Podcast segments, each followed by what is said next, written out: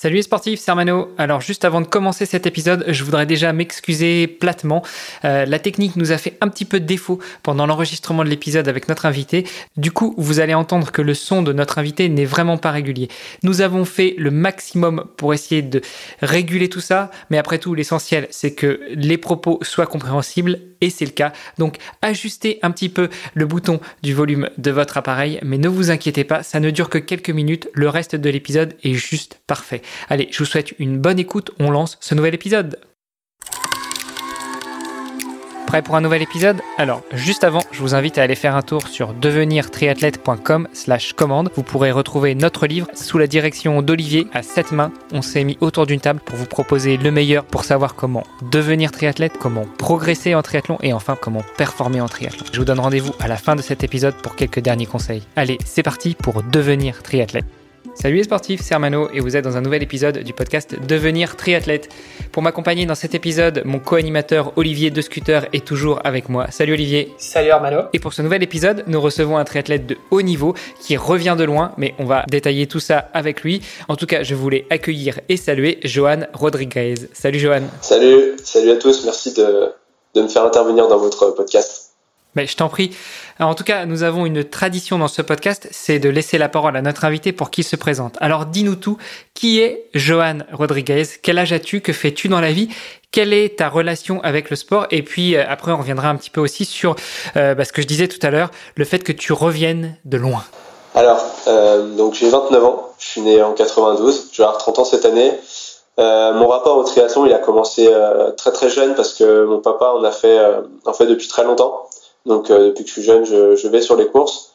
Moi, euh, j'ai attendu quand même euh, assez longtemps avant de me lancer dans le triple fort parce que j'ai commencé par la natation à l'âge de 4 ans et puis après par le cyclisme et ensuite vers 18-20 ans j'ai fait du tri.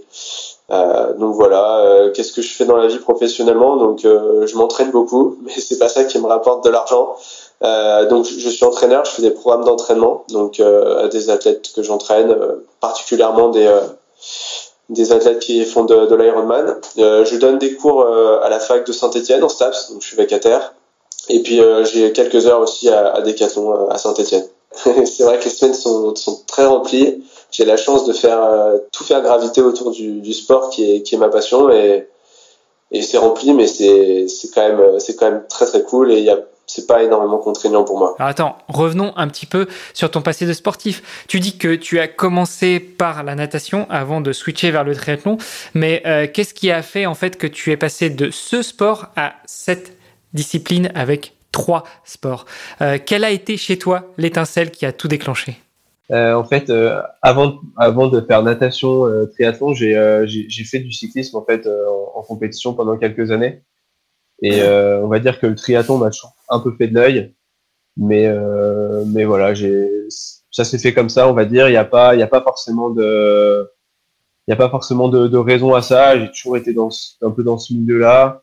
Euh, voilà, j'ai, changé un peu euh, au gré de mes envies dans mon adolescence. Et puis, puis ouais, arrivé vers 18-20 ans, je, je m'y suis mis quoi. Et, du coup, dans l'autre sens, pourquoi est-ce que tu pourquoi tu t'y es pas mis euh, plus tôt finalement? Parce que c'est vrai que si euh, par un papa triathlète euh, depuis tout petit, enfin, je pensais, je pense à Sam Laidlow qu'on a eu sur le podcast, qui aussi a des parents triathlètes. Lui, il a commencé le triathlon à 4 ans, quoi. Qu'est-ce qui fait que toi, tu t'y tu t'y es pas mis aussitôt? Tes parents t'ont pas spécialement poussé à ça, j'imagine? C'est ouais, pas forcément. C'est une excellente question. Euh, déjà, en fait, à, la base, je faisais que de la natation et euh, j'ai arrêté vers 13-14 ans parce que, parce que j'en pouvais un peu plus et je me suis mis au cyclisme. Et je pense que c'était un peu un ras-le-bol de la natte et du coup, euh, faire du triathlon, ça impliquait de, de continuer à nager. Donc, euh, donc ouais, je pense que c'est pour cette, pour cette raison-là. Et puis du coup, vers 17-18 ans, j'ai eu de nouveau envie de nager. Et puis, puis bon, j'ai là, pour le coup, j'ai vraiment eu envie de, de partir sur, sur le triple effort.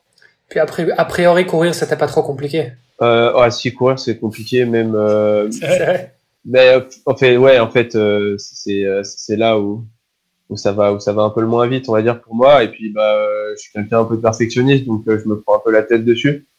je pense qu'il y a beaucoup de gens qui aimeraient courir comme je cours, même après mon accident. Mais voilà, moi, j'ai jamais été pleinement satisfait. Donc on va dire que j'ai dû assez régulièrement mettre un peu en perspective ce que je faisais et accepter, tolérer et puis être satisfait aussi. Donc, euh, donc voilà. en même temps, parce que voilà, t'as eu, euh, enfin, t'as commencé la natte à 4 ans, euh, le cyclisme à 13 ans, donc voilà, t'avais des grosses bases. Euh, mais je veux dire, bon, apprendre à courir, a priori, c'est quand même, c'est quand même le sport qui est encore le moins technique entre guillemets. Je dis bien entre guillemets parce que je voudrais pas en frustrer certains, mais mais c'est vrai qu'a priori, ouais, c'est un sport un peu moins technique. c'est plutôt un parcours atypique que tu nous racontes là, parce qu'en général, les cyclistes se mettent à courir et puis il manque plus que la natation pour faire du triathlon, ou les coureurs se mettent à rouler pour croiser les entraînements et puis il manque plus que la natation pour se mettre à l'entraînement? Euh, là, toi, tu as nagé, puis roulé, et maintenant tu nous dis, bah, la course à pied, euh, c'est un peu parce que c'est obligé dans le triathlon, quoi. Non, pas du tout. Non, non, j'adore, euh, j'adore absolument, absolument courir. C'est, c'est peut-être même, je t'aime moi non plus. C'est-à-dire que moi je l'aime, mais elle, peut-être qu'elle, elle m'aime un petit peu moins. Euh, mais j'adore vraiment faire, euh, j'adore vraiment courir. C'est bon. alors bah, dis-nous un petit peu juste qu'on se situe parce que tu dis voilà, je suis pas un très bon coureur machin, mais euh, euh, tu peux nous donner un peu tes, tes, tes temps ou quoi? Enfin, tu voilà, t'es quand même en, tu es quand même, tu fais partie du haut niveau, donc euh, c'est c'est quoi pour toi tes temps sur je sais pas un 10 km, un 20 km, un marathon euh, Alors avant l'accident, j'étais à peu près en 34-30 au 10 km. Ok. Et, euh, et là maintenant, j'en ai refait un au mois de mars, j'étais en 37-40, donc euh, bon, c'est sûr que c'est quand même pas, pas pareil.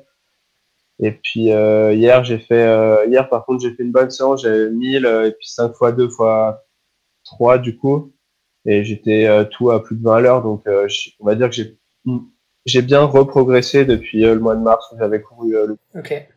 T'as as une VMA de combien? Ça parlera peut-être à certaines personnes du coup ouais, franchement, je sais pas. Euh, je, dois être entre, euh, je sais pas, peut-être 20, 21, j'en sais rien. Ok. Bon, ce qui est, ce qui est quand même déjà euh, très très bon. Hein, effectivement, c'est le plus dur la course à pied, mais mais comme tu disais tout à l'heure, il y en a beaucoup qui aimeraient courir comme toi. Donc, je pense que c'est pas mal. Ouais, ouais, exactement. Je me satisfais maintenant. bon alors, ceci étant dit, tu nous as quand même pas dit euh, où est-ce que tu évolues dans le triathlon en ce moment? Donc, euh, tu es plutôt sur du court, sur du long, tu es plutôt euh, athlète de haut niveau? Comment est-ce que tu comment est-ce que évolues dans le triple effort? Là, je, par exemple, je vais après juste le week-end prochain, je vais faire la D1. Le 28, je vais faire la longue distance. Je vais alterner un peu les calendriers. Honnêtement, à la base, je devais vraiment parcourir on m'a dit que je ne referais pas de tri. Donc, euh, vous dire, euh, là aujourd'hui, euh, je vais essayer de rendre service à mon équipe sur les D1. Je m'entraîne en conséquence, donc essayer d'être le plus performant possible. J'ai aussi envie de faire quelques longs parce que je prends du plaisir sur ces distances-là. Euh, voilà, mais après, après vous dire, vous en dire un petit peu plus, c'est un peu compliqué. Je sais pas non plus trop le niveau que je vais avoir aussi parce que j'ai couru un petit peu l'an dernier, mais c'était, c'était voilà, c'était vraiment le, le, tout début et ça voulait pas dire grand-chose, quoi. Juste pour repréciser peut-être pour ceux qui nous écoutent, quand tu dis euh, la T1, c'est quoi exactement? Alors du coup, euh, ouais, effectivement, je l'ai pas précisé. Donc en fait, c'est le championnat de France de première division. Donc euh, du coup, normalement, il y a 16 clubs et là, cette année, il y en a 18 avec les différentes années Covid. Donc en gros, c'est les clubs de première division qui vont s'affronter sur des formats sprint. Donc il y a cinq étapes et, euh, et, donc en fait, dans chaque course, c'est une course individuelle, mais c'est le classement des trois premiers de chaque équipe qui est euh, qui va déterminer le classement de l'équipe en fait. Ouais. Et donc c'est des distances sprint, voire super sprint. Hein. Enfin, ça va toujours super, super, super vite. Ouais. Alors c'est exclusivement des distances sprint. Euh, donc c'est 750 mètres, 20 20 km à vélo et puis 5 à pied. Et ça va effectivement très très vite. C'est des parcours qui sont propices à aller vite parce que parce que c'est souvent très plat, euh, que ce soit en vélo et en course à pied. Voilà. Euh, et, alors, tu me disais que à la fin du mois, tu vas enchaîner sur un long. Euh, sur les distances longues, tu es sur quoi? Tu es sur du semi-Ironman, de l'Ironman, de, de l'Ironman labellisé ou de la distance longue version championnat de France? Euh, Ouais, donc c'est distance, distance L en fait, pas, pas de XXL. Okay. Pour l'instant, je me j'ai pas, j'ai pas refait de labellisé. J'en referai peut-être en fin de saison à voir. voilà. Ok. Et et on en parlait un petit peu en off, mais euh, avant qu'on aborde le, sujet un peu crucial de l'épisode, euh, comment est-ce qu'on vit de son sport de haut niveau? Alors tu nous as dit en présentation que euh, tu coachais, tu donnais des cours, tu vas chez Decat, enfin tu, tu as des heures chez Decat. est-ce que le, statut de sportif de haut niveau ne suffit pas à assumer ton quotidien? Ah ouais, bah, complètement. Et puis après, il faut aussi se dire que j'ai l'emploi du temps d'un athlète qui s'entraîne énormément, donc un athlète de haut niveau. Euh, j'ai pas les performances d'un athlète de haut niveau, donc. Pas encore. Pas encore, on verra, mais aujourd'hui c'est la réalité.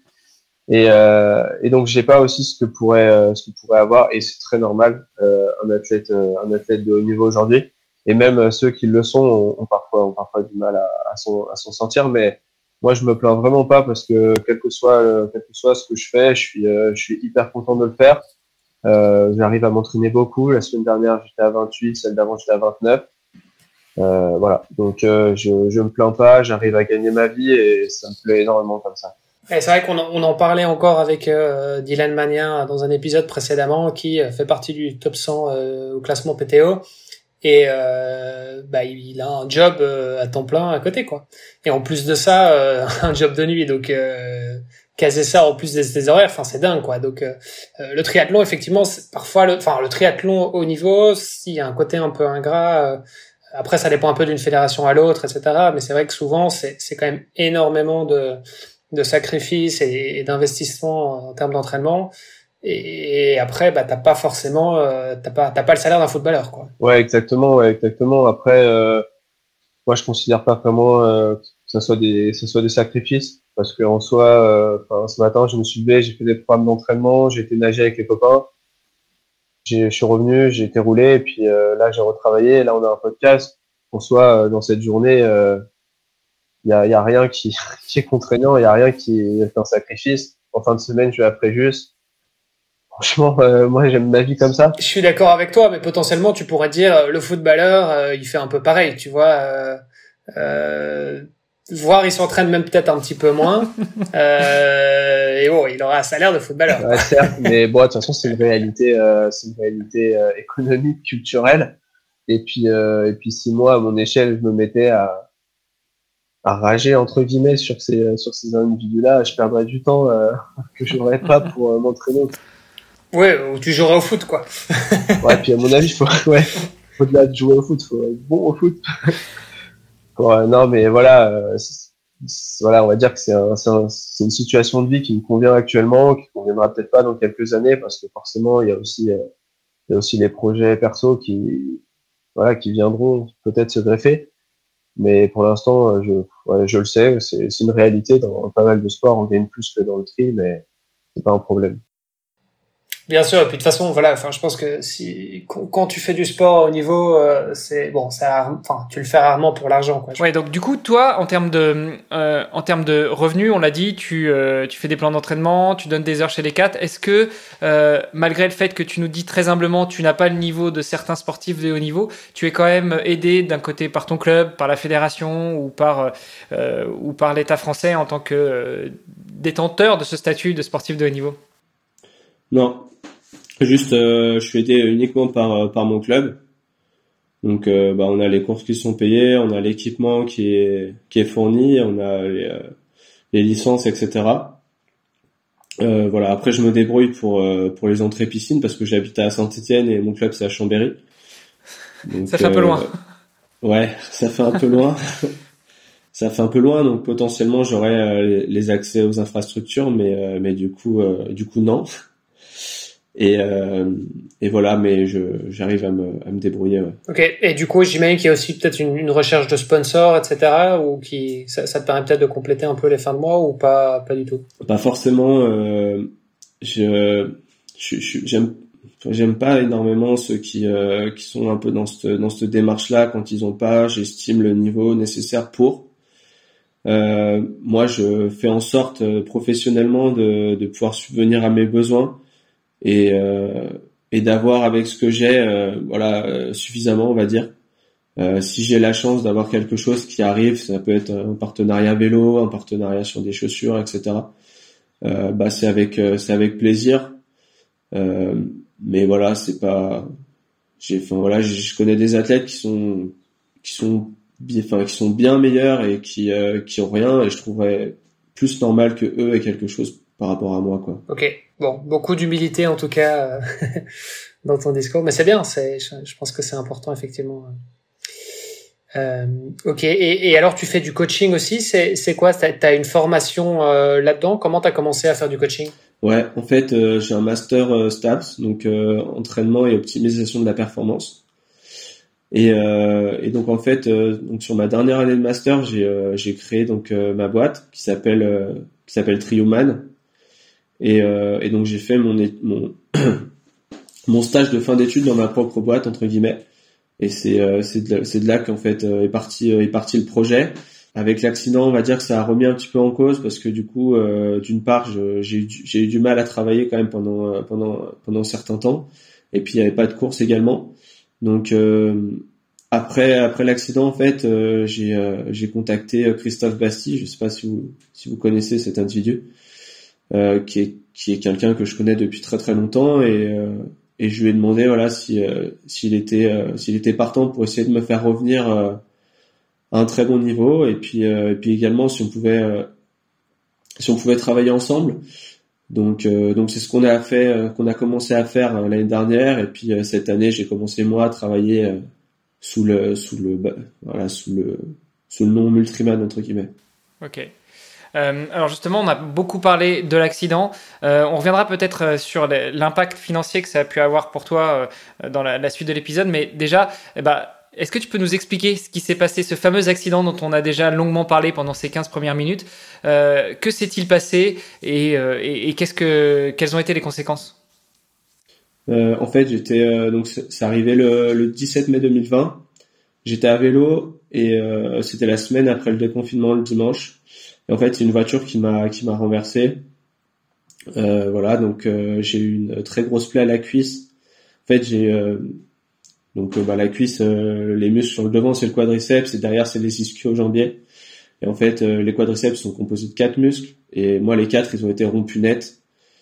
Donc, euh, donc ça a créé une, bah, une très très grosse une très grosse hémorragie et puis bah c'est pour ça que j'ai failli, on va dire, euh, j'ai failli rester parce que parce que j'ai perdu énormément de sang. Donc ça c'était la grosse blessure un petit peu.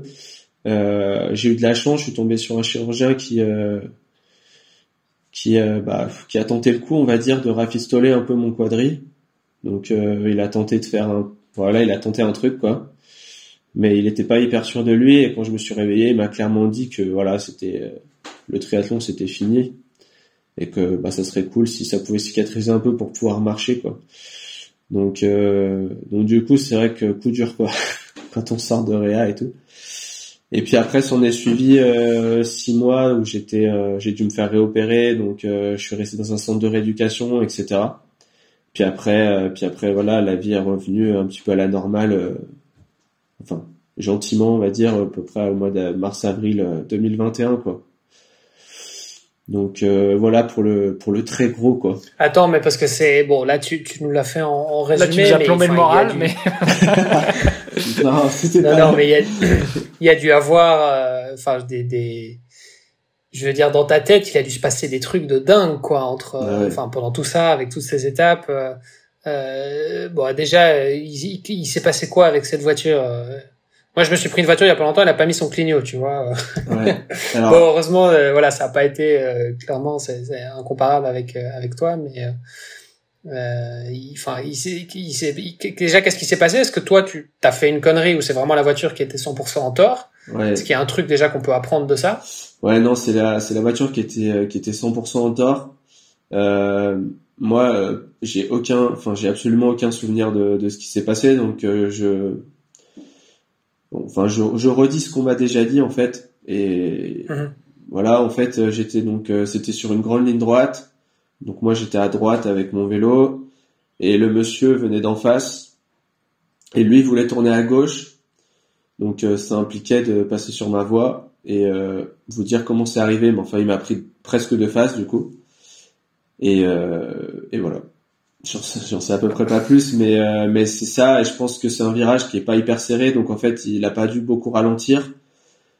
Et donc, euh, il a dû me prendre, euh, je sais pas moi, peut-être 40, 50, et moi j'arrivais bah, en vélo, donc euh, peut-être 30, j'en sais rien, 30 ou 40 aussi, donc l'impact, il a été, j'imagine, un peu violent, quoi.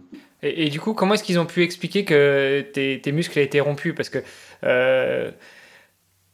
même en cas de, choc violent, euh, en général, les, muscles se rompent pas comme ça. Donc, euh, touché une glissière de sécurité, tu es passé à travers le pare-brise de la voiture. Comment ça s'est passé?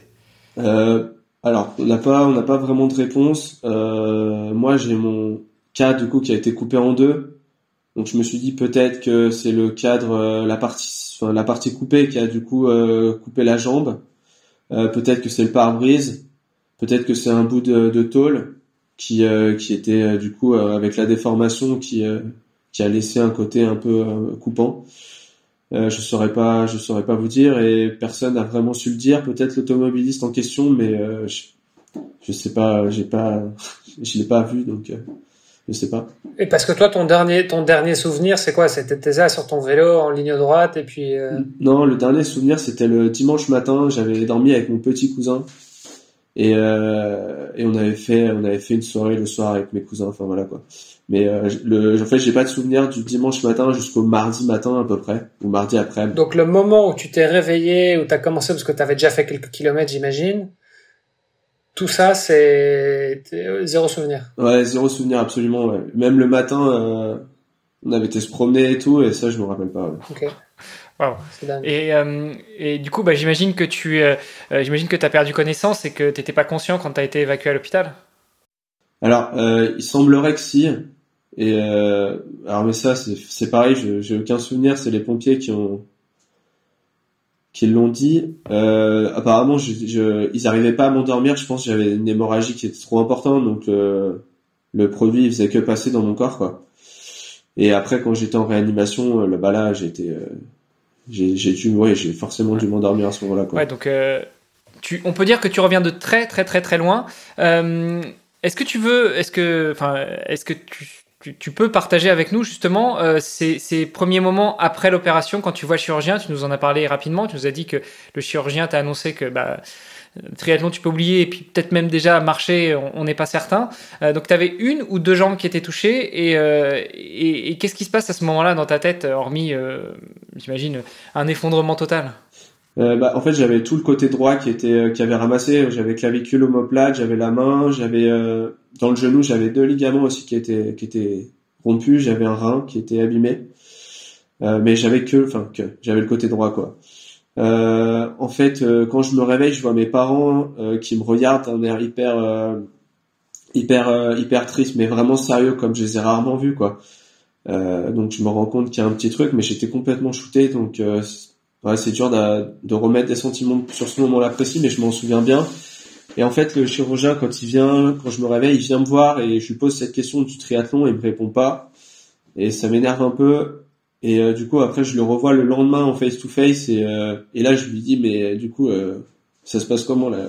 C'est quand je refais une course? Et là, il m'a dit, non, mais là, gros, là, faut, là, faut penser à pas, pas refaire de course là. Et donc là, c'est, ouais, effectivement, là, c'est c'est le monde qui s'effondre parce que parce que c'est juste ma passion, c'est juste ce qui me fait vrai, tout simplement vibrer dans la vie. Et euh, et enfin que ça s'arrête comme ça aussi abruptement, c'est c'est absolument terrible. Et puis en plus c'est c'est un sentiment d'impuissance euh, énorme parce que on est dans un lit, on peut pas bouger, on est complètement shooté. On se dit mais putain qu'est-ce que je peux faire quoi? Et euh, et donc euh, donc voilà. Mais en fait très très rapidement je me suis dit mais non, c'est moi qui choisis, c'est moi qui décide de quand j'arrête ou quand j'arrête pas. Donc euh, je me suis tout de suite mis en fait euh, dans un dans une démarche de je vais revenir et je vais refaire des courses et je veux être je veux de nouveau être fort et j'aimerais bien être plus fort qu'avant. Donc on va dire que très vite euh, j'ai basculé en fait dans le mode un peu compète et et chaque truc que je faisais c'était vraiment dans l'idée de dans l'idée d'avancer, d'avancer plus vite et encore plus vite, quoi. On sent, on sent de l'émotion en tout cas euh, dans ta voix. Euh, moi, ça me laisse euh, des frissons, quoi. Yes. Et parce que du coup, il te dit, alors le chirurgien te dit le triathlon c'est mort. Est-ce qu'il a été question à un moment parce que tu t'as dit il a testé un truc le chirurgien.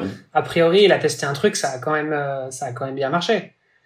Il n'a pas été question à un moment qu'on t'ampute ou un truc comme ça? Bah si ça a été euh, ça a été ouais si si ça a été euh, ça a été question de ça et, euh, et bah du coup pour la petite histoire c'est une belle histoire pour le coup j'en suis assez fier mais le chirurgien qui m'a sauvé c'est devenu un super ami vraiment un ami qui m'est hyper cher et donc on a eu on a eu voilà, on a eu l'occasion d'en rediscuter parce qu'en plus au début, je enfin pour le coup, je l'aimais vraiment pas de me dire ça.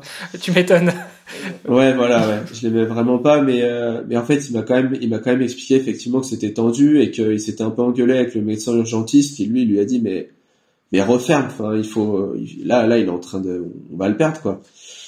Donc, donc c'est vrai que il a, il était, il, voilà, il était sûr de lui et il a, il a, il a bien fait quoi. Et c'était un, le chirurgien en question, c'était un sportif lui aussi? Ouais, c'est un sportif. Alors, comme peut l'être un, comme peut l'être un, un chirurgien qui travaille énormément et qui s'investit énormément par passion dans, dans son activité, mais, euh, mais ça reste quelqu'un qui pratique euh, le sport depuis euh, de très très nombreuses années. Et, et c'est quelqu'un qui est au fait du sport, qui connaît le sport, qui le pratique, qui le regarde, etc. Donc je, je, pense que je peux pas tomber sur une meilleure personne, quoi.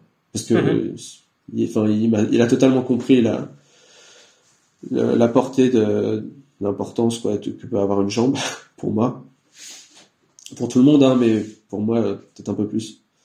Ouais, bah, j'imagine que ça, ça, ça, le touchait peut-être euh, d'autant plus euh, à titre euh, à titre personnel, quoi. Et, et en même temps, n'importe quel chirurgien aurait peut-être pas pu faire un truc comme ça. Peut-être. Après, moi, je, je, je vous cache pas que je suis pas dans la médecine, je sais pas, je sais pas, je sais pas comment qualifier entre guillemets sa performance, si on peut parler de performance. La seule chose que je peux dire là-dessus, c'est que moi, quand j'étais en centre de rééducation, je me renseignais énormément sur euh, les revues scientifiques, sur les articles, sur les expériences qui avaient été faites pour savoir justement euh, euh, comment, s'il existait quelque chose dans la littérature scientifique sur sur des sur des sur des muscles rompus totalement, quelle pouvait être éventuellement la, enfin voilà, la récupération, etc. Donc il y a beaucoup de théories qui ont été qui ont été apportées à ça. Donc apparemment c'est ils appellent ça une rupture de stade 4 mais euh, mais c'est que de la théorie parce qu'il n'y a pas de il y a pas de cas clinique et donc c'est pour ça que il y avait pas de cas, de cas clinique maintenant t'en es un. Voilà. Ouais exactement. Et, et, donc du coup j'ai fait un article euh, dans un, dans une revue scientifique donc euh, bien aidé par par les médecins qui se sont occupés de moi. Mais mais du coup voilà. Maintenant il y a il y a quelque chose il y a quelque chose là-dessus. Et et j'espère que j'espère que ça pourra ça, ça pourra peut-être servir. Alors je le souhaite à personne mais c'est vrai que c'est vrai que du coup maintenant on sait qu'un truc qui a été coupé par euh, par un objet, euh, par un corps étranger peut éventuellement euh, se cicatriser et refonctionner ma foi plutôt pas mal quoi. Ouais, parce qu'on est bon, on n'est pas, il y a personne qui est médecin ici, enfin peut-être certains qui nous écoutent, mais euh, mais bon, juste pour essayer de comprendre un petit peu, donc le muscle a été sectionné, donc tu, voilà, le muscle a été, coupé, il a été coupé en deux, enfin quatre muscles ont été coupés en, deux d'ailleurs. Ouais, c'est ça. Ouais. C'est quoi le, enfin c'est quoi le process exactement? Ça se passe comment? Tu les, tu, tu, tu fais comment pour les, les remettre ensemble entre guillemets? On fait de la couture, j'ai l'impression, c'est c'est un peu ce qu'ils m'ont expliqué. Je pense que ils sont pas rentrés dans le détail, mais en gros, ils ont pris les deux bouts et puis euh, ils ont rafistolé et puis euh, et puis ils m'ont pas fait bouger la jambe pendant un certain nombre de semaines. Et puis après, j'ai passé euh, énormément énormément d'écho, énormément d'IRM pour voir un petit peu ce qui se passait. Et puis la magie a opéré entre guillemets quoi. ah mais c'est vraiment ça, c'est la c'est la magie du corps humain. Ouais, c'est dingue. C'est ouais, c'est incroyable, c'est incroyable. Vraiment, enfin depuis cet accident, je je vois je vois les processus euh, qui peuvent se passer dans, dans le corps et c'est enfin c'est fou parce que enfin j'ai passé euh, un nombre d'échos incalculable j'en passais peut-être une toutes les deux semaines euh, pendant six mois et et en fait il y avait des évolutions de deux semaines en deux semaines c'était c'était phénoménal quoi. C'est vraiment enfin je je suis absolument impressionné de ce que de ce, de ce, que peut faire euh, de ce que peut faire un corps humain et ce que peut faire la nature. Et, et, et, pour le pour le reste parce que tu disais il y avait il y avait tout mon côté euh, euh, gauche. Droit droit, droit. Qui qui était impacté. Donc tu avais euh, clavicule omoplate le genou tout ça. C'est c'est quoi? C'était des fractures? Ouais. Clavicule omoplate c'est donc fracture. La main c'était fracture ouverte fracture ouverte et euh, le genou, j'avais j'avais deux ligaments qui étaient rompus en fait. Mais euh, alors j'ai pareil, j'ai eu beaucoup de chance euh, de pas avoir de rotule qui avait cassé. En fait, j'ai ouais, eu que du ligament, donc je me suis fait opérer et et voilà quoi. Entre guillemets, ça s'est bien passé quoi. Ok. Donc quand on quand les ligaments sont rompus, en fait on met un espèce de on met comme un, ligament artificiel, hein, c'est ça. C'est, euh, euh, je sais pas, alors, je connais pas les termes exacts. En fait, alors on peut, on peut mettre un ligament artificiel, euh, mais du coup, avant de faire ça, euh, on prend, on prélève un bout de tendon de l'ischio-jambier de la jambe opposée. Donc en gros, on m'a, on m'a prélevé un bout de tendon d'ischio de la jambe gauche qu'on a mis qu'on a mis à la place de mon collatéral latéral. C'est le c'est le donc c'est le ligament qui est sur le côté du genou, donc sur le côté droit et qui évite en fait le valgus, donc d'avoir les jambes marquées quoi. Ouais, donc c'est pas un ligament artificiel qu'on te met, c'est c'est de l'autogreffe. Euh, ouais, je crois qu'avant, alors je suis pas spécialiste du tout, mais avant d'en arriver à ça, il me semble que il y a donc euh, voilà celle de, enfin euh, les greffes de son propre corps, éventuellement d'un d'un autre individu, et puis il me semble qu'en dernier recours, euh, il y a des ligaments artificiels. Ouais. Mais je suis pas sûr. Hein, je, là vraiment. Et, et, et ça, du coup, aujourd'hui, parce que bon, là, tu nous dis quand même que tu fais ton 10 km en en 37 minutes, euh, ce qui est quand même vachement bien. Euh, t'as récupéré, t'as, mais bon, enfin, t'as l'impression d'avoir, t'as gardé des séquelles. Comment, comment, ouais, ça se passe? Ouais, j'ai gardé pas mal de séquelles dans le sens où euh, où le, le, genou est presque constamment euh, douloureux, si vous voulez. C'est voilà, c'est une habitude que j'ai que j'ai prise maintenant d'avoir mal euh, d'avoir mal au genou. J'ai j'ai une flexion de genou qui est qui est hyper, enfin, qui est pas maximale du tout. J'ai euh, bah, j'ai une perte de masse musculaire évidemment euh, qui a été qui a été énorme et qu'il faut qu'il faut compenser de qu'il faut compenser quoi. Donc euh, donc voilà effectivement il il restera forcément des forcément des séquelles. Je pense qu'au niveau au niveau musculaire j'aurai toujours de la perte. Je pense qu'au niveau flexion articulaire j'aurai de la perte. Peut-être que j'aurai de l'arthrose plus tard. Enfin voilà j'ai pris un gros pet et et c'est pas ça sera jamais ça sera jamais anodin on va dire.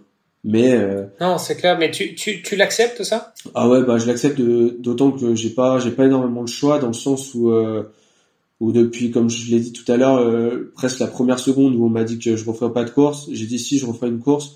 Donc j'ai su que ça ça ferait ça ferait partie intégrante comme l'accident fait partie de ma vie, les douleurs liées à cet accident font partie également et et, et voilà et pour l'instant c'est présent mais c'est voilà, ça, ça m'empêche pas ou ça m'empêche de faire certaines choses, mais euh, mais je, ce que je fais, je peux le faire quoi. Et il y a, y a aucun moment où tu as eu un doute où tu t'es dit non en fait ils ont peut-être quand même raison, euh, euh, j'y arriverai pas quoi. Non. Non, pas du tout, pas du tout. Euh, justement en fait pour ce pour le podcast pour le podcast, je me suis replongé un petit peu. J'avais fait un, un, carnet de bord où j'écrivais tous les jours ce que je faisais au kiné, ce que je faisais, les avancées que je pouvais avoir, parce que chaque petit truc c'était une avancée. Et du coup c'était euh, entre guillemets une marche de plus vers euh, vers la, la ma réussite quoi. Et donc non j'ai j'ai pas douté. Après forcément il y a eu des moments qui étaient bah forcément hyper compliqués parce que parce que voilà la situation euh, le voulait mais mais j'ai j'ai jamais j'ai jamais vraiment douté et quand je doutais je me disais baisse la tête et fais de toute façon fais de toute façon t'es là tu fais et puis de toute façon, tu vas pas te prendre la tête. Euh, voilà. Donc je faisais, tout simplement. T'as as été accompagné euh, d'un psy ou quoi à un moment ou l'autre? Alors j'ai euh, quand j'étais en centre de rééducation, j'ai euh, j'ai vu une psy qui m'a un petit peu aidé. Euh, actuellement, je suis je suis suivi je suis suivi ouais, par un psychologue parce qu'en fait le retour à la réalité il est il est il est super compliqué parce que quand on revient à la vie normale, on se rend compte que il y a tout qui est normal, il y a tout qui est pas normal justement, et euh, et, et voilà, et donc c'est pas c'est pas hyper évident. On, voit qu'il y a des. C'est-à-dire quand tu dis il y a tout qui est pas normal, tu tu fais tu, tu fais allusion à quoi? Bah en fait, euh, j'ai passé donc du mois de mai au mois de septembre, j'étais dans un centre où euh, j'étais dans une bulle en fait, on s'occupait de moi, euh, j'avais juste à penser à me rééduquer quoi. Et je sors de, je sors de là-bas, donc j'étais encore en béquille, j'avais pas le droit de poser le pied parce que je m'étais fait réopérer au mois d'août, etc. Et je me disais que ça allait, mais en fait, on rentre chez soi, il faut monter les escaliers, on galère, euh, faut faire à manger, on galère, faut faire la vaisselle, on galère, et euh, les gens veulent nous voir et on a envie de voir les gens, mais ils viennent au bout de 20 minutes, on a envie de pioncer. Euh, et là, on se rend compte qu'on est, on est rien du tout. Et puis, euh, et puis on se dit, ah ouais, mais euh, du coup, sportivement, là, comment je vais faire? Parce que c'est bien là de gagner 10 ou 15 degrés de flexion de genou, mais tu peux pas marcher là. Donc en fait, ça c'était un petit peu dur. Et puis euh, et puis après voilà, il y a cette histoire, il y a cette histoire d'accident où, où je me souviens pas au final. Et euh, et du coup, je, comme je vous l'ai dit tout à l'heure, j'ai je, je vous rapporte des faits qu'on m'a rapportés.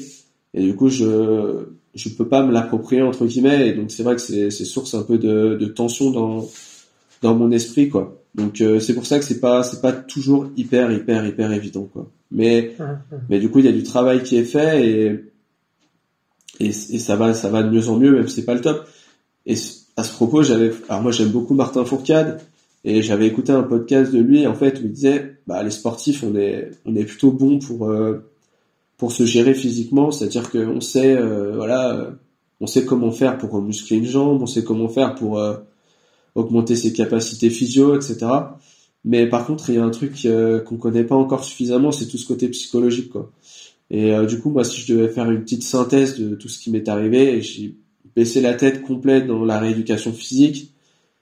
Et ce côté psychologique, je m'en suis pas, je m'en suis pas rendu compte de son importance et je me le suis pris dans la tronche euh, quelques mois plus tard et je me le prends actuellement un petit peu quoi. Et, et en même temps, c'est quand même, enfin, c'est quand même grâce à ton mental que t'es revenu euh, comme ça parce que je pense qu'il y aura beaucoup quelqu'un qui aurait eu un mental peut-être un peu plus faible ou quoi et enfin il serait pas là où t'en es aujourd'hui quoi. Absolument, absolument. Euh, mais je, je, pense que euh, enfin entre le mental et euh, le comportement qu'on peut avoir en société, ça reste du coup je pense deux choses deux choses assez différentes et pour le coup, rester focus sur euh, un objectif euh, quand on sait vraiment ce qu'on a à faire, c'est alors je dis pas que c'est facile, mais mais on peut le faire.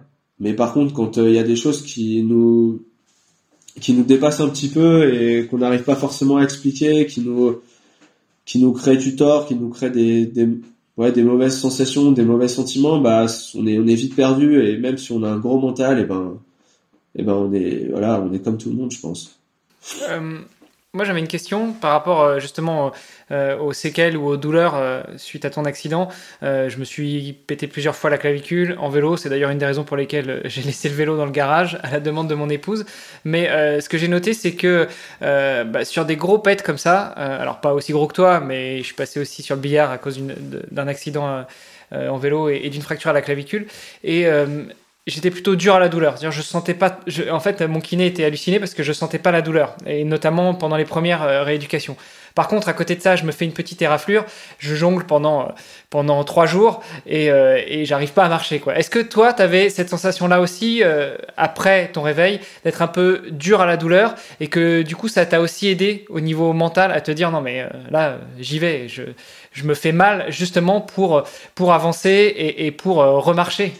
Ouais, je, pense. Après, euh, après, je, je dis pas que je la tolère mieux, mais peut-être que je la, peut-être que je peux aller un petit peu plus loin dans la douleur parce que, alors les, les premiers temps c'était un peu, euh, c'est un peu compliqué parce que j'étais vraiment euh, complètement shooté parce qu'ils avaient absolument peur que que du coup ça s'infecte la jambe, qu'il faille la couper, etc. Donc ils, il me donnaient tout ce qu'ils pouvaient me donner, je pense. Mais par contre, effectivement, j'ai j'ai un petit épisode euh, qui a dû arriver au mois de juillet, je pense, 2020.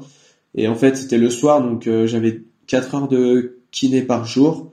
Et en fait, l'objectif, parce que j'ai dû me faire euh, en fait réopérer pour le pour les, les ligaments du genou. En fait, ils n'ont pas pu faire ça direct.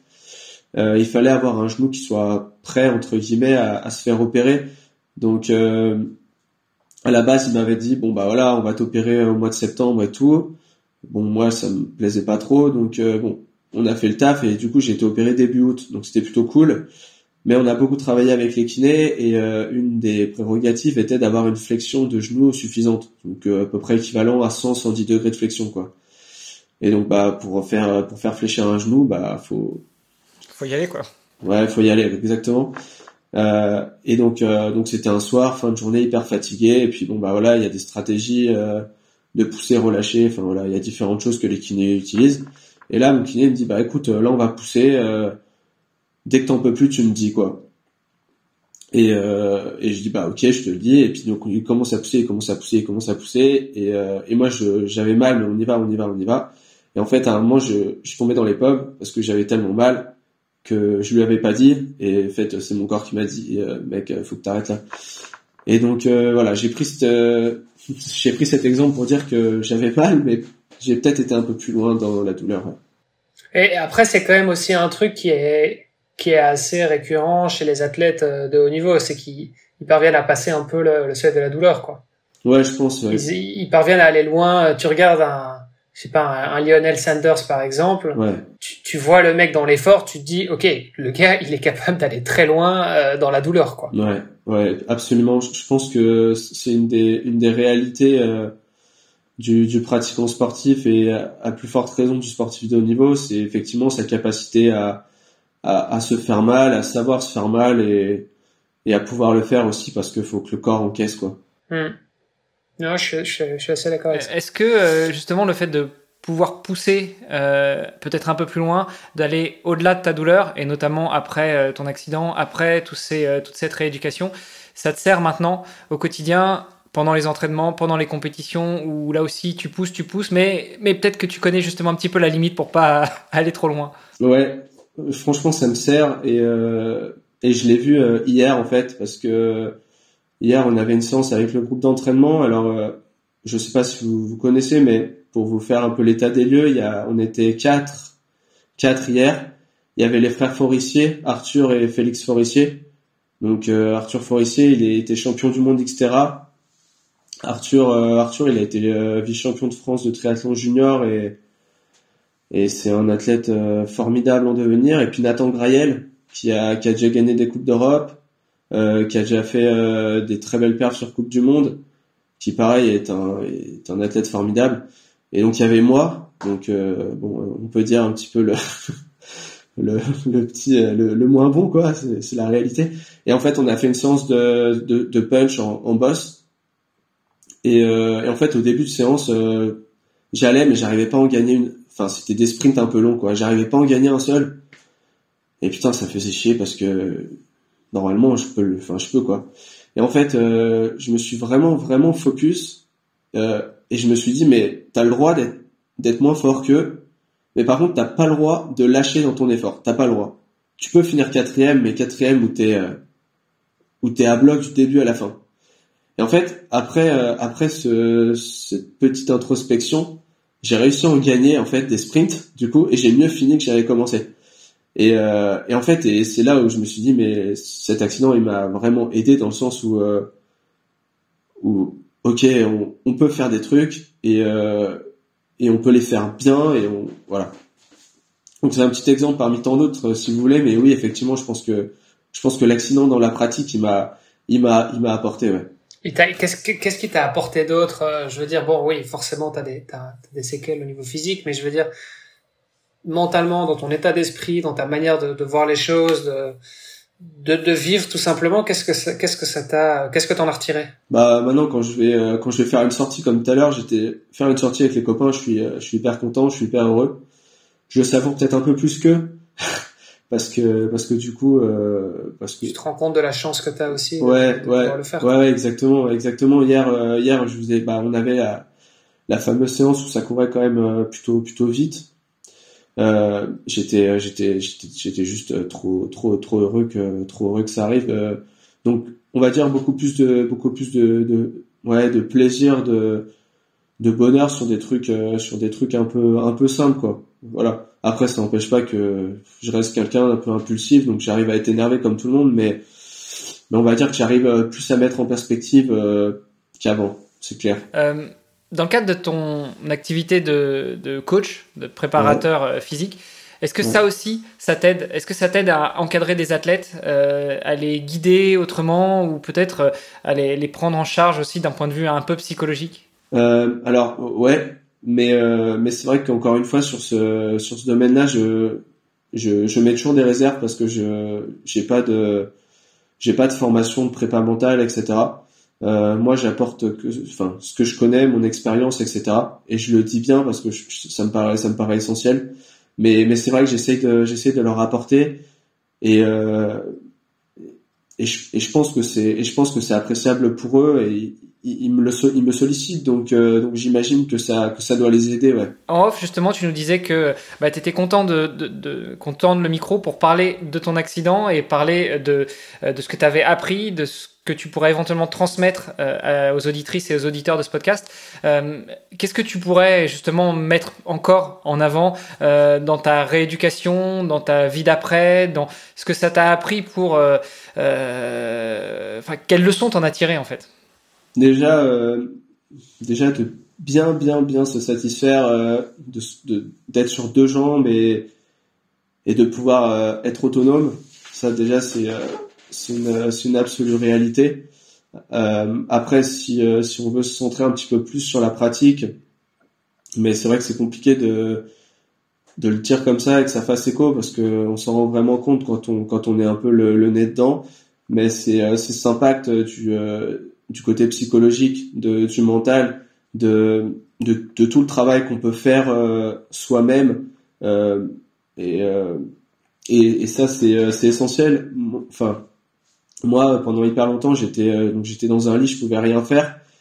Et, euh, et des, donc j'avais des potes qui m'appelaient et tout, et puis je leur disais bon les gars, je vous laisse, euh, je vais faire un footing. Et ils se foutaient un peu de ma gueule, mais en gros, euh, en gros, bah je fermais les yeux et puis j'allais courir derrière chez moi et puis j'allais nager à la piscine ou où je prenais mon vélo et en fait j'ai fait ça hyper longtemps, j'ai répété les gestes, tout ça. Et c'est drôle parce que quand j'ai commencé à nager, donc j'ai renagé euh, quand même assez longtemps après. ben, bon, alors j'ai quand même le passé de nageur certes, mais euh, mais voilà, ça nageait quoi, et ça nageait pas si mal que ça finalement.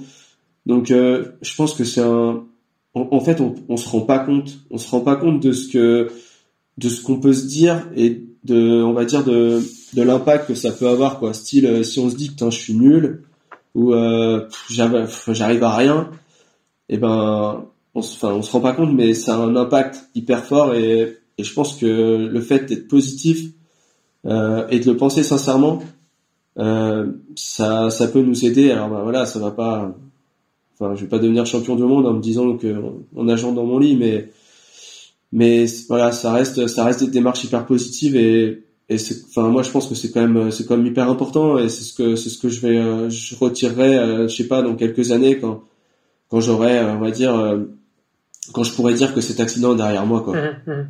Ouais, parce que là, là en l'occurrence, euh, pour toi, t'es es encore dedans là, t'es encore dans la, t'es en pleine convalescence, en train de remonter la pente.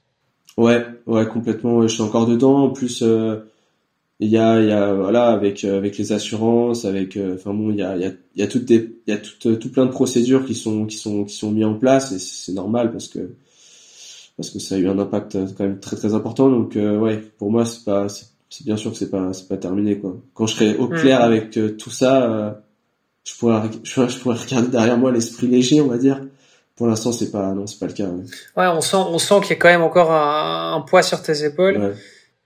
Et en même temps, euh, là, enfin, t'es de retour en compète, quoi. Je veux dire, tu ouais. t'es inscrit sur des courses euh, en première division. Enfin, je veux dire, c'est mm. t'es t'es quand même back in the game, quoi. Ouais, Ouais, ouais, non, mais c'est euh, c'est c'est clair. Je suis euh, je suis hyper hyper hyper fier de moi. Pour la petite histoire, c'est ça va être mon premier départ en D1 donc samedi là. Et, et en fait donc enfin j'ai eu l'accident en 2020 et on était monté en D1 en fait la saison précédente. Donc au final j'avais jamais T'en as pas profité. ouais, voilà, c'est ça. Et donc en fait je pensais jamais enfin je pensais j'avais envie hein, évidemment mais mais c'est vrai que si on m'avait dit ça euh, quand j'ai eu l'accident, euh, comme on m'a dit que je referais pas de tri, j'aurais peut-être pas cru quoi. Quand tu te refaisais euh, les scènes en fait et que tu allais faire du sport, enfin dans ta tête tu te répétais un peu les mouvements et tout ça, mm. t'avais des mantras aussi ou pas du tout? C'est-à-dire? Des, des, des, des, phrases que tu te répétais par exemple? Enfin je sais que c'est c'est une des techniques en préparation mentale de, de, se répéter un truc euh, je sais pas, je suis, euh, je suis léger, rapide, euh, je, je suis fort et, euh, et enfin j'en sais rien, tu vois. c'est des trucs que, que tu appliquais aussi? Alors, euh, disons que oui, quand j'ai repris le sport, oui, parce que après j'ai été donc j'ai été suivi par une vraie prépa mentale et une psychologue, donc j'ai eu des, des, des, stratégies. Quand j'étais en fait au centre de rééducation, j'avais personne, donc je consultais des des TEDx, je regardais des, des documents, etc et, euh, et je faisais un petit peu euh, freestyle quoi. Donc j'avais pas forcément cette, euh, cette stratégie là, mais j'en ai utilisé d'autres hein, qui, euh, qui pourraient s'y apparenter. Euh, donc oui, effectivement, il y avait, il y avait, il y avait ça, ouais. Ok. Et tu t'es assez vite remis des, des objectifs aussi à partir du moment où tu t'es rendu compte qu'en fait tu pouvais, tu pouvais repartir sur les trois disciplines. Tu t'es vite mis des objectifs de course ou des trucs comme ça ou comment tu t'es projeté en fait? Bah en fait, dès que, enfin, quand on m'a dit que je referais pas, j'ai dit si je referais, je vais revenir au niveau d'avant. Donc ça, c'était vraiment le, le top of the top quoi. C'est genre la, la ligne conductrice. Euh, voilà. Et puis après, euh, j'ai voulu recourir le plus rapidement possible. Euh, voilà, j'avais envie, mais j'avais, j'ai, enfin, pas forcément de, j'avais pas forcément de d'objectifs précis et tout. Je, je voulais faire les choses le plus vite possible, le mieux possible, et quand c'était possible, les faire, le, enfin, le faire quoi. Euh, à la base, on avait dit ouais, peut-être fin 2021, on va recourir. donc j'avais vu avec mon entraîneur, on va recourir et tout. Et puis du coup, j'ai refait ma première course le 10 juillet 2000, 2021. Donc euh, quand même deux trois mois avant euh, avant ce qu'on s'était dit à la base quoi. Ok. Et, et, en même temps parce que pour toi tu voulais courir, tu parles enfin tu parles tu, tu dis courir en, en, compétition ou vraiment courir course à pied? Non, courir. Euh, parce que ouais, courir compétition. Ok, d'accord, d'accord. Parce que j'imagine que la course à pied, c'est probablement ce qui est, bon, ce qui est quand même le sport, c'est pas un sport porté, donc c'était probablement un peu plus traumatique aussi pour tes genoux, c'est peut-être ce que tu as pu faire en dernier. Et, ouais, exactement, ouais. Exactement, ouais. ouais j'ai pu Et le vélo, du coup, parce que euh, la première fois que tu es remonté sur un vélo, ouais. euh, tu te sens comment? Es, Parce que bon, en général, euh, t'es pas toujours à l'aise euh, tout de suite. Enfin, tu vois, t'as as quand même ce truc qui te reste dans la tête, quoi, un peu un espèce de, de, de, de trauma. Eh ben, en fait, euh, vu que je me souviens absolument de rien du tout, euh, la première fois que je suis monté sur le vélo, en fait, j'avais pas le droit de forcément de remonter dessus. Donc, euh, si mes parents écoutent, je pense qu'ils vont apprendre ça, mais... mais, du coup, je suis remonté, ouais, je suis remonté, enfin, en gros, j'ai eu l'accident au mois de mai, j'ai dû remonter au mois d'octobre sur le vélo. et puis j'ai été faire, été faire le tour derrière chez moi, et j'ai dû faire 20 ou 30 bornes, mais sur une jambe, quoi, vraiment pour le coup. Et, euh, et j'étais. Attends, t'as été faire 20 ou 30 bornes Ouais, ouais, ouais.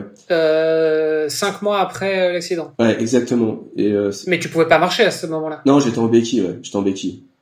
Mais tu pouvais poser le pied par terre? Euh, J'avais eu l'appui, ouais, ouais, j'avais eu l'appui, ouais. Mais j'avais pas eu l'appui à 100%. En fait, en fait, il me manquait juste euh, que j'ai une flexion de genou suffisante pour que ça passe le point, le point mort haut, ouais, si vous le voulez. point mort de la pédale. Quoi. Voilà, c'est ça. Et il fallait pas que je retombe, évidemment. Euh, mais euh, mais enfin, en fait, on m'a dit à partir de 110 degrés ou 120 degrés de flexion, tu peux faire du home trainer. Ouais. Et du coup, j'ai dit si je peux faire du home trainer, bah forcément, euh, je peux faire du vélo. Mais donc toi, t'as pas commencé par le home trainer. Tu t'es dit, euh, je peux le faire, donc euh, j'y vais. Alors j'y suis allé une fois, une fois pour pour la pour la beauté du geste, on va dire. après, non, j'étais pas capable de faire une sortie de vélo. C'était vraiment une sortie Ouais. C'était vraiment, enfin, il y avait rien qui ressemblait à de la pratique du cyclisme. Hein. C'était vraiment histoire de. Non, mais bon, ça t'a quand même donné, euh, enfin, un regain de, de, confiance en toi, j'imagine, en te disant, ok, bon bah. Ouais, bah justement. Euh, il y a encore du travail à faire, mais putain, je l'ai fait, quoi. Je suis retourné sur mon vélo et. Ouais, le plus. Et j'ai enfin, tu vois. Le plaisir absolu. Euh, il faisait beau. En fait, je me rappelle encore euh, parce que j'y pense, j'y pense parfois quand quand j'ai un peu mal et tout, et je me dis, mais rappelle-toi de ce jour-là, il faisait assez beau. Il n'y avait pas de voiture parce que c'était milieu d'après c'est enfin c'était c'était trop bien et j'avais envoyé une photo à ma tante parce que ma tante euh, elle a joué un rôle assez important dans sur mon côté psychologique entre guillemets. Et donc euh, c'est la première à qui j'ai envoyé en photo. J'ai dit regarde où je suis et tout et puis euh, du coup ouais, c'était génial vraiment donc et elle a rien dit à tes parents? Manifestement non. et, et, moi j'avais peut-être la, la, même question, mais du point de vue de tes proches, justement, comment est-ce que tes proches l'ont pris? Euh, ou comment est-ce qu'ils le prennent toujours maintenant quand ils savent que tu remontes sur un vélo Alors évidemment, a priori, on a compris au mois d'octobre, ils le savaient pas, mais quand ils l'ont su, euh, quand tu leur as dit bon bah voilà, c'est bon, je suis prêt, je renage, je recours, je fais du home trainer, je vais remonter sur le vélo et je vais je vais remonter en selle en fait. Bah euh, ils ont surtout ma maman, je pense que ils ont euh, ils ont forcément un peu un peu peur, mais en fait ils, ils, ils sont aussi tellement conscients du fait que que si je remontais pas dessus, je, je, je serais pas heureux. Et, et, en fait, ils savaient que c'était euh, que c'était un, un, critère entre guillemets prédominant à, à mon bonheur. Donc euh, ils ont dit mais c'est enfin pour qu'il se soigne, il faut qu'il remonte sur son vélo. Donc je pense qu'effectivement ils peut-être qu'ils ont peur, mais euh, mais en même temps ils sont hyper fiers et, et heureux aussi. Et c'est vrai que quand je vois mon père euh, quand il m'accompagne sur des courses et tout euh, c'est un moment de partage et de bonheur qui est qui est absolument euh, incroyable et et, et le plaisir qu'il a quand il quand il me voit monter dessus, c'est c'est c'est formidable. Bon, je te filerai le numéro de mon épouse parce que après quatre clavicules, elle m'a demandé de ranger le vélo, mais moi je range mon frein quand même. Donc il faudra, qu'elle parle à tes parents. ok, c'est marrant. ok. Mais en même temps, quand tu reviens, enfin, je veux dire, en fait, on t'arrête. T'as as un mode de vie. Tu passes, alors je sais pas à combien t'étais d'heures d'entraînement, mais euh, t'étais au niveau probablement euh, peut-être une vingtaine euh, par semaine, je sais pas. Euh, putain, tu passes de ça à plus rien du tout. Ouais du jour au lendemain, c'est pas toi qui l'as décidé. Ah Tu te dis mais putain euh, non, enfin ah c'est c'est ça va pas quoi, tu vois, je dis et, et, et je enfin je m'étais je m'étais fracturé un coude euh, il y a quelques années, euh, j'avais un plâtre du poignet à l'épaule. Bah ça m'a pas empêché de remonter sur mon vélo et même si je suis allé faire 5 km avec qu'un seul bras sur le guidon, bah je l'ai fait. Parce que putain j'avais envie de, j'avais besoin de le faire aussi et, et, en fait c'est juste le fait de me dire bon ok ça va c'est enfin je suis je, je revis quoi tu bah vois ça fait vraiment partie du, du truc quoi. C'est ça tu te sens vivre vraiment quand tu fais ça. Exactement je partage tout à euh, fait. et avant d'enlever mon plâtre j'étais parti faire euh, euh, les 20 km de Bruxelles parce que putain j'avais besoin d'un truc quoi. j'avais vraiment besoin de ça. Et les gens m'ont dit mais t'es complètement débile euh, euh mon plâtre devait faire 3 kilos et bon voilà j'ai terminé 20 km en deux heures et, et j'avais les genoux euh, défoncés parce qu'en fait je courais pas du tout à l'époque. Je faisais pas de triathlon je faisais que euh, du vélo. Euh, ce qui était forcément pas une bonne idée. Mais putain j'étais content ah bah tu vois. c'est clair mais je partage. Bah, même si physiquement j'ai terminé au moins dans ma tête j'étais ok c'est enfin ça y est c'est bon tu vois je, je revis vraiment je revis. Ouais exactement. Ah ouais absolument c'est bah tu vois j'ai enfin dans, dans, ton, dans ta description je me, je me suis retrouvé totalement et je pense que il y a pas mal de gens qui ont eu euh, qui ont eu des blessures qui, qui s'y retrouvent. Et c'est aussi dans ces moments-là qu'on se rend compte bah voilà de de l'importance que, que peut avoir la pratique dans, dans nos vies euh, de ce que ça peut nous apporter en termes de, de bonheur simple. Et du coup c'est c'est essentiel et c'est hyper enfin c'est hyper c'est hyper riche que tu dises que tu puisses dire ça parce que ça fait ça fait totalement sens pour moi et ça le fera pour d'autres gens, je pense. Et puis bon, il y a y a un y a un truc euh, physique ou biologique. Enfin, tu vois, euh, je veux dire, ton ton corps crée euh, euh voilà sécrète des hormones euh, qui font que bah tu te sens bien, etc. mais en plus de ça, ça, le sport, ça, c'est devenu une partie de ton identité, quoi. Euh, et donc en fait, on t'enlève ça, euh, bah, c'est, c'est du coup, c'est un, c'est voilà, on t'enlève un truc, on t'enlève une partie de ton identité. Ah bah c'est, enfin, moi, euh, c'est euh, comment dire. Donc moi, je suis licencié, donc je suis en Berry Triathlon depuis maintenant très nombreuses années. On a commencé en, en, D3 et puis on a réussi à monter en D1 avec presque la même équipe. Donc euh, on est on est tous un peu fiers de ça. Et, et mes copains de, de l'équipe m'ont tous soutenu énormément pendant pendant cette épreuve. Et je les en remercie infiniment. Mais c'est vrai que c'est vrai que bah voilà les premières fois, puis même jusqu'à enfin jusqu'à pas hyper longtemps, il me voyait, il me voyait là, comme un pote qui avait eu un grave accident et euh, et du coup le regard entre guillemets de mes pères a un petit peu évolué ces derniers temps, mais pas que de mes copains d'entraînement, hein, euh, de, de club, mes copains d'entraînement aussi. Quand je, quand euh, quand j'ai retrouvé un petit peu un niveau et que je suis redevenu un peu sérieux, on va dire, le regard il a un petit peu changé et ça ça fait en vrai ça fait du bien parce que parce que c'est aussi c'est aussi un peu c'est aussi un peu notre identité d'être ça et, euh, et, du coup, le regard de ses pairs est, est hyper important. Et je m'en suis rendu compte il y a pas hyper longtemps et, et ça m'a ça m'a fait plaisir, ouais, ça m'a touché. Ouais, parce qu'on te voit plus comme le même, on, on, te regarde plus avec de avec de la peine, on se dit ah merde le pauvre machin, mais mais comme un gars qui euh, putain il, il, est de retour, ça y est, et voilà et c'est c'est un mec comme moi et, et, putain il va me défoncer aux 10 km quoi. ouais, alors sans, sans rentrer dans ces considérations euh, compétitives euh, guerrières, mais mais voilà, euh, ouais, il y a de la, il y a de la reconnaissance par ceux qui font comme je fais, donc euh, c'est, ouais, c'est, hyper, c'est, bien, enfin, c'est, important. Euh, sur l'aspect arrêt brutal aussi, pour revenir sur ce que disait Olivier, je pense que tous autour de cette table, chacun à notre niveau, on l'a vécu. un arrêt brutal, ça en dehors de l'impact physique, parce que tu l'as dit, perte de masse musculaire, toi encore plus parce que tu étais complètement à l'arrêt, puis en plus parce que tu as, eu tes muscles qui ont été sectionnés, mais tu as aussi bah, l'effet un petit peu euh, physique sur le corps, tu, commences, tu recommences à prendre du poids, et puis bah, tu l'as dit Olivier, on sécrète des hormones, donc le, cerveau est complètement retourné aussi. moi je sais que là je me suis fait une fracture de fatigue alors que je préparais un, gros événement sportif, je, je tourne en rond, j'en peux plus, j'ai qu'une envie, c'est de remettre des baskets et de partir courir, et, et moi je peux courir, euh, enfin je pourrais courir, rien à voir avec toi. Donc comment est-ce que euh, tu as vécu ça? Alors tu nous as dit que tu étais complètement shooté euh, entre les médicaments, les antidouleurs, les antibiotiques, etc. Mais, mais comment est-ce que tu arrives à gérer ça? Est-ce que l'entourage t'aide beaucoup? Est-ce que le corps médical t'aide beaucoup? Et puis, bah, tu l'as dit, quand tu reviens chez toi après et que tu te prends dans la tronche la réalité, est-ce que t'as pas le deuxième effet qui se coule? Bah, En fait, c'est une vraie question que vous abordez, la question du corps du sportif moi c'est vrai que mon corps, euh, enfin, bah, je, me regarde pas dans la glace je me fais pas des bisous sur le biceps, mais je suis assez, enfin, je suis assez fier de mon corps. Et, euh, et du coup, cet accident, il a tout remis en cause dans le sens où on se voit un petit peu, euh, bah, dégrader, se dégrader petit à petit. Donc, on perd forcément du poids. Moi, je faisais vraiment attention à pas en prendre justement. Donc, on est de plus en plus maigre. Enfin, on a une image de soi qui est qui est quand même qui est quand même vachement dégradé. Et, euh, et c'est vrai que cette, voilà, cette, cette relation, cette relation au corps, euh, elle peut être un peu conflictuelle. Moi, ça l'a pas été pour le coup, mais euh, mais ça peut, ça aurait, pu être, ça aurait pu être le cas. Ouais. Après, euh, vis-à-vis des vis-à-vis des proches, euh, j'ai, enfin, j'ai jamais. Je pense que quelle que soit la, direction qu'aurait pris mon physique, j'aurais pas eu de, je pense pas que j'aurais eu des remarques ou quelque chose euh, dans ce sens-là. En tout cas, j'en ai pas, en tout cas, j'en ai pas eu, euh, j'en ai pas eu. Euh, et, et, ouais, la deuxième partie de la question, c'était justement quand tu es livré à toi-même, que tu reviens à la réalité.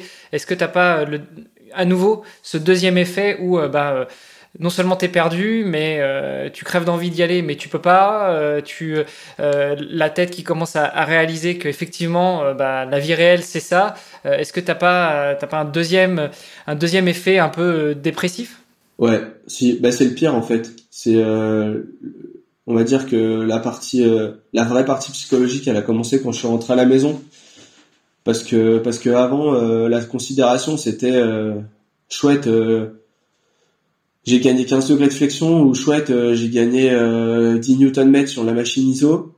Euh, aujourd'hui, je suis un peu plus près d'hier que de recourir. Sauf que quand on rentre à la maison, euh, bah faut monter les escaliers ou faut aller. Euh, si j'ai la chance de pouvoir rouler, je vais rouler. En fait, là, on se rend vraiment compte que qu'en fait, on est loin du compte là. là, ok, ok. Aujourd'hui, tu fais du vélo, t'es es mieux qu'hier, mais factuellement t'es quand même très loin, mec. Et ça, effectivement, c'est euh, c'est super dur. Et puis en plus, euh, enfin voilà, ce, ce fait qu'on soit qu'on soit pas qu'on soit pas autonome, c'est c'est aussi compliqué parce que moi, je suis quelqu'un pour le coup qui est assez autonome et plutôt solitaire. Et, euh, et c'est vrai que là, du coup, alors j'ai eu la chance à ce moment-là, donc j'avais mon ex mon ex copine qui était qui était qui m'a énormément aidé et je l'en remercie infiniment. Euh, qui m'a beaucoup aidé dans ces moments-là, mais c'est vrai que tout seul, euh, c'était pas, c'était pas possible, quoi, et c'est, très dur à accepter. Ouais. Bah, et, du coup, maintenant, si on regarde euh, demain, là, euh, l'avenir, t'es, voilà, tu nous as dit un petit peu, hein, t'as des objectifs d'aider un maximum ton club en D1. juste pour les euh, pour mes compatriotes belges, euh, la D1 c'est un peu l'équivalent de la Super Coupe. Euh, bon, je sais pas quoi, je sais pas ce qui existe en Suisse, au Luxembourg, au Canada ou autre, mais mais voilà. Euh, mais donc voilà. Bon, tu tu tu as ces quelques courses là prévues, un petit peu de, de plus longue distance aussi. Ouais. tu parlais de plus longue, c'était distance olympique du coup. Hein. bah quelques distances olympiques et puis des distances L.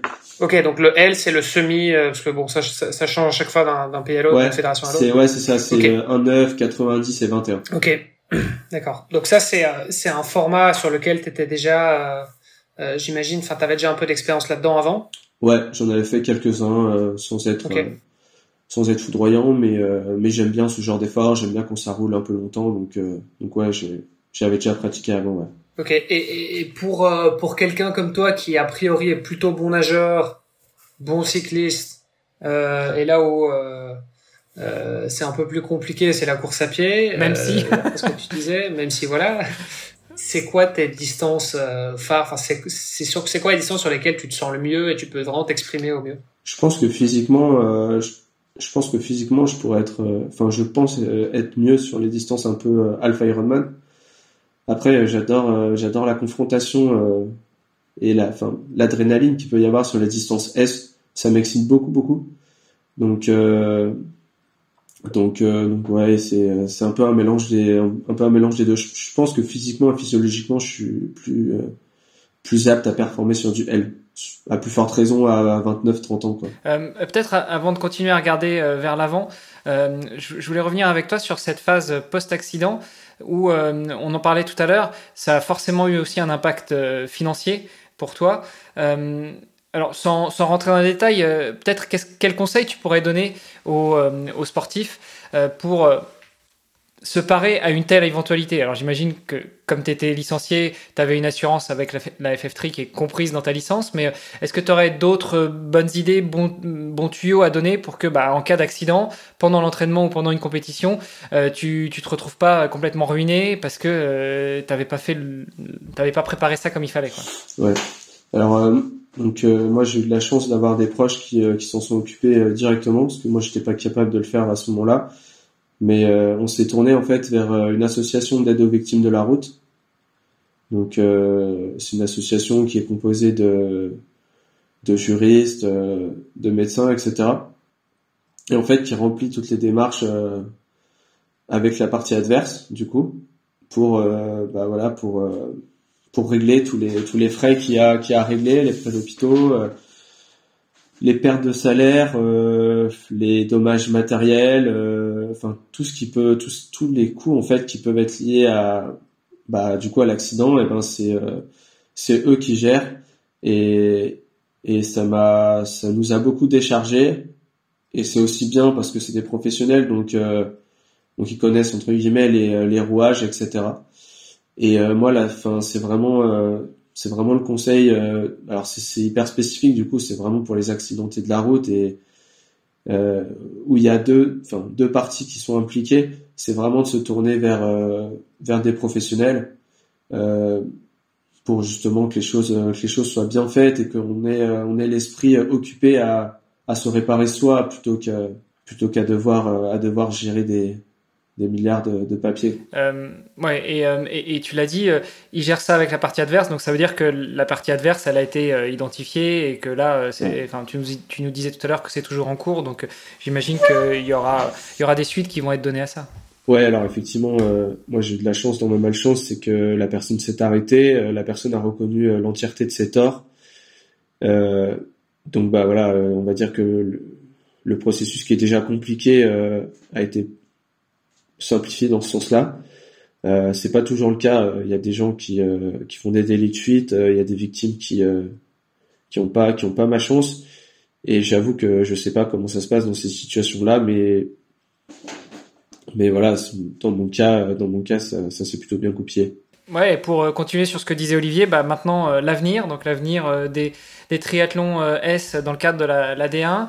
Euh, du plus long Et euh, où est-ce que tu te vois à 3 ou 5 ans? Est-ce que tu, tu monterais encore en distance ou est-ce que tu vas te spécialiser un petit peu sur du L? Ouais, l'objectif c'est euh, l'objectif c'est d'aller un petit peu sur l'Ironman. C'est un peu la, la distance qui, qui, qui fait rêver depuis depuis que depuis que j'ai découvert le tri parce que c'est les belles images qu'on a de qu'on a d'Hawaï, qu'on a d'Embrun, qu'on a de Nice aussi.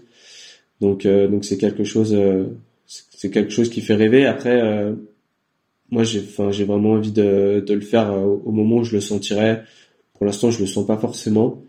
Euh, et quand ça viendra bah j'irai sans problème avec grand plaisir. Après ça c'est un truc qu'on voit quand même assez souvent dans le dans le haut niveau c'est que c'est les, athlètes, les athlètes qui sont très bons euh, euh, sur le court. Bah ils ont pas envie de se cramer trop vite sur le long parce que ils ont euh, il y a quelque chose à stake quoi il y a un truc en jeu euh, et donc du coup, ils ont pas envie de faire un long juste pour le terminer, quoi. Là où euh, il y a pas mal d'amateurs qui se disent ah bah je vais faire le triathlon, tu sais quoi, allez on va faire l'Ironman direct. Ouais. ouais, je suis assez d'accord. Encore que euh, actuellement avec avec les athlètes qu'on a à plus haut niveau mondial, il y a y a ce schéma qui est un peu remis en cause dans le sens où on voit les Norvégiens qui vont qui vont être champions olympiques et puis qui vont gagner Saint-Georges la semaine dernière. Et donc là, du coup, pour le coup, il y a un peu une remise en cause et on le voit. Hein, il y, a, nos, meilleurs Français qui qui ont tous fait des longs ou presque tous fait des longs là ces, ces deux dernières saisons. Euh, mais effectivement, le schéma classique, c'était plutôt euh, court, court, et puis, euh, puis long, et puis long ensuite.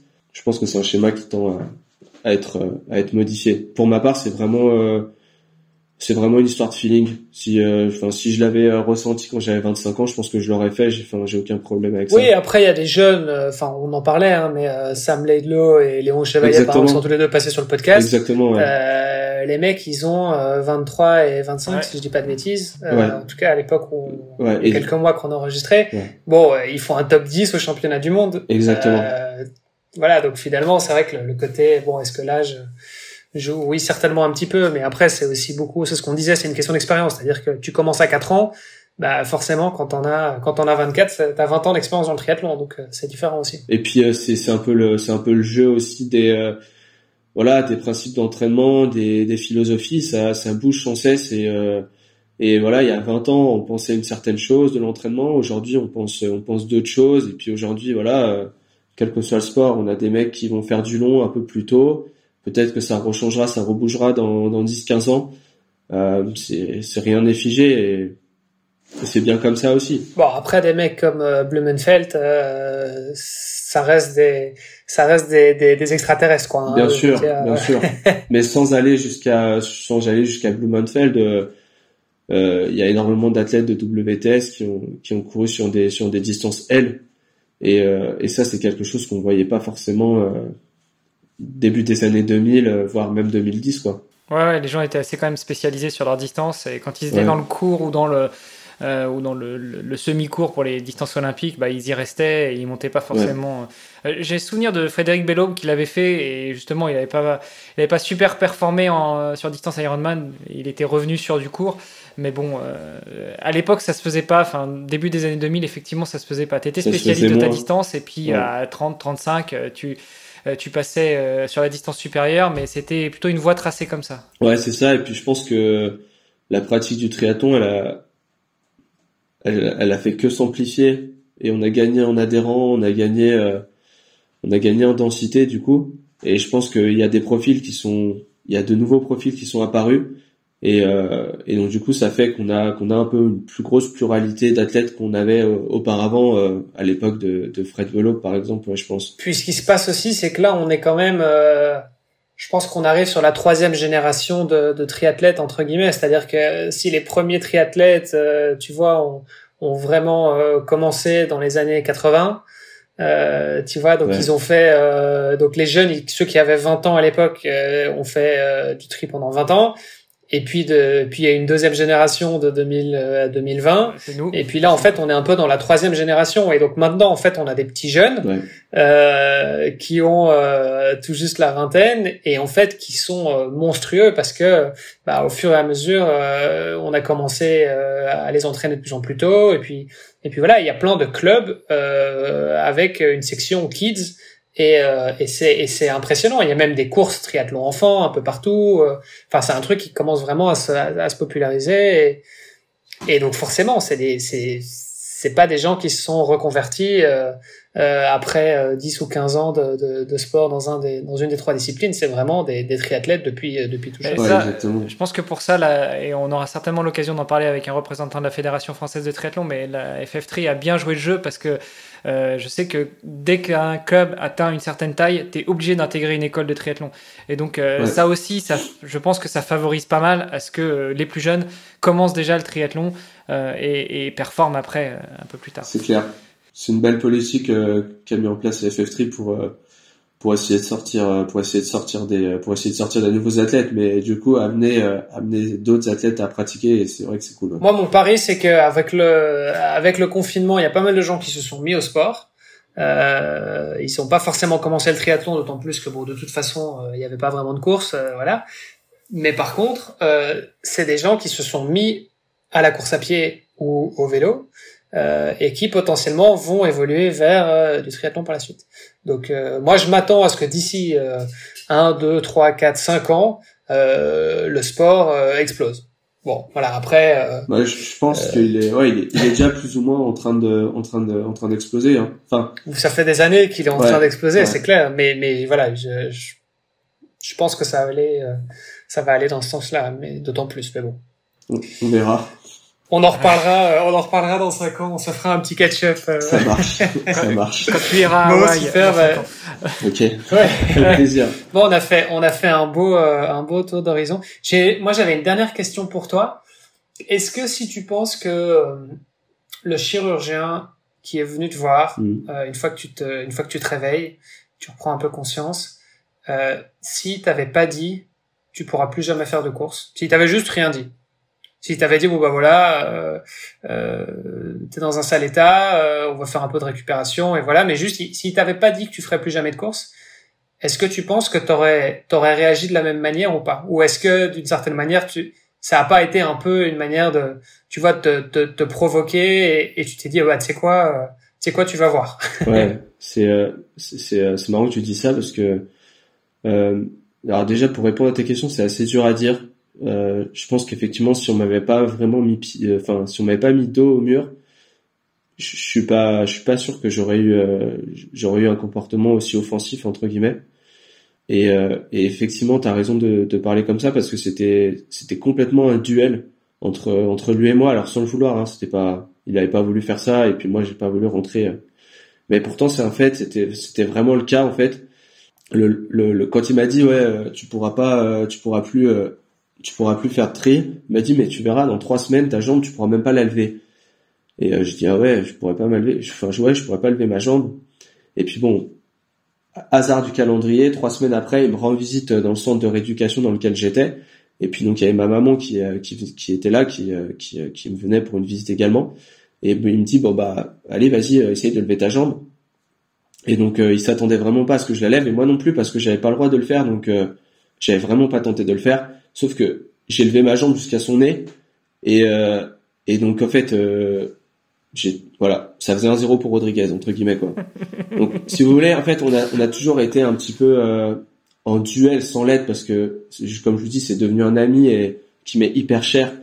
Mais euh, mais je pense que cette relation un petit peu compétitive euh, elle a aidé elle a aidé ouais elle a complètement aidé à à ce que à ce que je me remette Là où si tu n'avais pas été euh, challengé entre guillemets, peut-être que tu l'aurais juste, enfin, peut-être. T'aurais fait ta récup et tu te serais rendu compte qu'en fait ah bah merde ça marche, ça marche pas. Enfin t'aurais peut-être baissé les bras euh, plus rapidement. Bon après. On, on, peut pas savoir, mais mais je suis. On le saura jamais. Mais en tout cas, mais en tout cas, ce, on va dire que que, enfin, cette atmosphère qui été mise en place, il m'a il m'a stimulé à fond, à fond, et je suis hyper réceptif à ce genre de à ce genre de, de remarques, etc.